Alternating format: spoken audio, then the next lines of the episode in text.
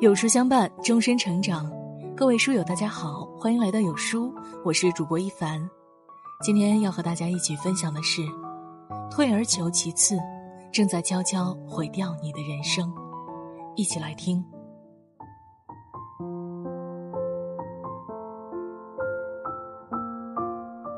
曹静华在《叹往昔，独木桥头徘徊无终期》里有一句话。凡事往往不得已而求其次，鸿沟尚没有桥梁，只好绕到东京了。意思是说，既然最美好的愿望无法达成，那就只能主动降低自己的标准，求个相对圆满了。这段话便是退而求其次的出处。生活中，每个人都做过退而求其次的选择。你想找一个爱的人结婚，可年龄到了。家里人又催得紧，你心想算了吧，找一个合适的也一样，反正都是过日子。明明可以去喜欢的城市选择一份更好的工作，面临抉择时又觉得差不多就行了，反正在哪儿都是挣钱。后来你才发现，在每件事上都退而求其次，最后竟无路可退；在每件事上都妥协一下，最后竟将就了一生。降低标准只会离想要的越来越远。曾经在简书上看过博主讲述这样一个故事：中考的时候，他的成绩过了县里重点高中的分数线，可那所高中需要加试体育成绩才可以录取。可偏偏他的体育是弱项，无论是跑还是跳都未能达到分数线。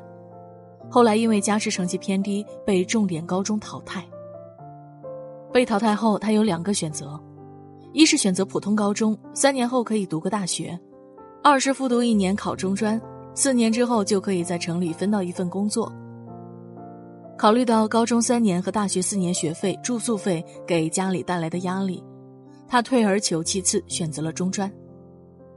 可四年的中专读下来之后，他并没有得到城里的工作，档案却被转移到了县里的人事局，接下来便是遥遥无期的工作分配。父亲费了很大的力托关系，让他进入了一家市里的小型企业。可九十年代的小型企业正在走下坡路，大部分自身都难保。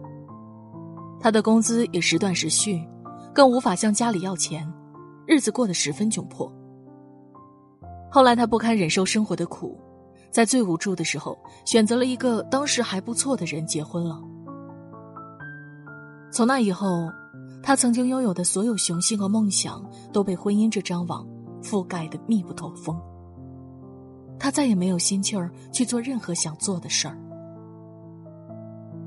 一次妥协，等待的竟然是次次妥协，和越来越远的理想生活。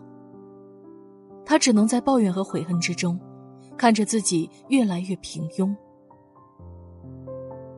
很多时候，我们都以为妥协一下就会收获一个比较圆满的结果，但后来才发现，降低一次标准，就像推倒了多米诺骨牌，只会一个接着一个的失去，一点点的将想要的东西推得越来越远。九把刀说：“既然要做一件特别的事，就不能妥协，不能折中，不能退而求其次，因为没有任何一种想要的生活。”是靠退而求其次得来的。任何事情，往往都是想要最好的，却只能得到中等的；想要中等的，却只能得到下等的。当标准变成了下等，最后很有可能就什么都得不到。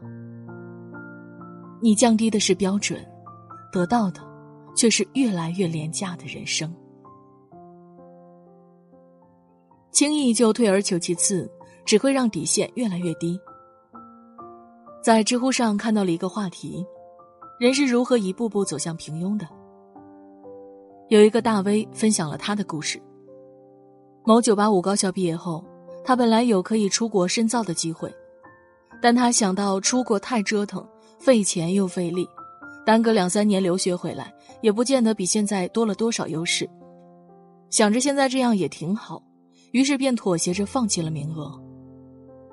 找工作时，他想着自己顶着名校光环，即便不那么精心的准备面试材料，也会找到一份不错的工作。因此也没有对面试的岗位抱有任何敬畏之心。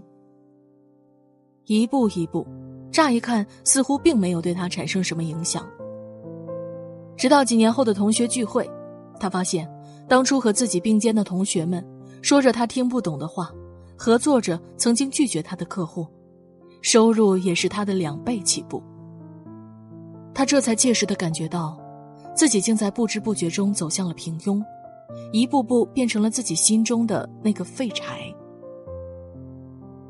这让我想到了2008年的哈佛毕业典礼上，校长福斯特对毕业生们说的话：“我听过你们谈论未来，我也知道你们担心收入，担心人生的意义能不能实现。但很多事情只有试过了才知道。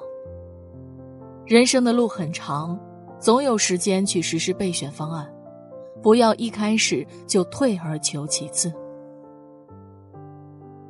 在一开始就退而求其次，以后只能越来越差。一开始就降低底线，失去的只会越来越多。想买正品，就不要用次品来凑合；能做到更好，就不要劝自己差不多行了。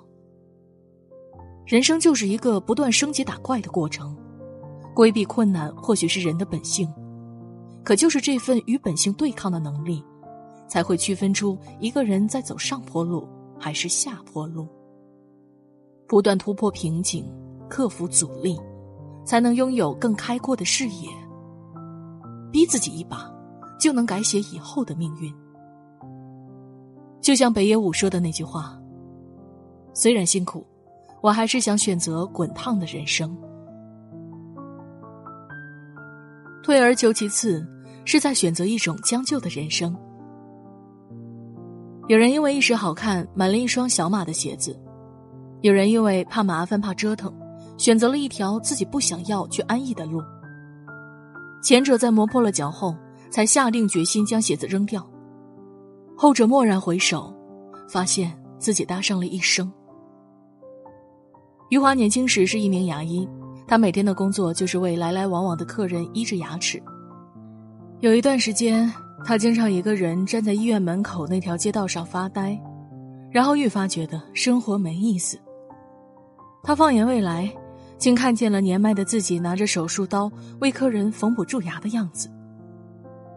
就在那一刻，他下决心重新开始，去过一种自己最想要的生活。他放弃了可以养家糊口的工作。开始了自己的写作征程。后来，他在书中写道：“世界上没有一条道路是重复的，也没有一个人生是可以替代的。不将就，是对事业的尊重，也是对人生的尊重。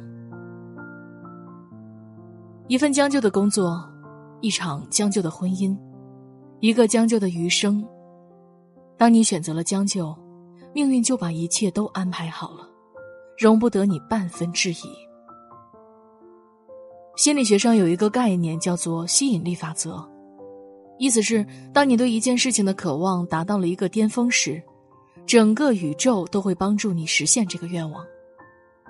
相反呢，如果你仅仅因为它难以实现，就轻易将目标更改为更容易实现的那个，就意味着你主动选择了与最好失之交臂。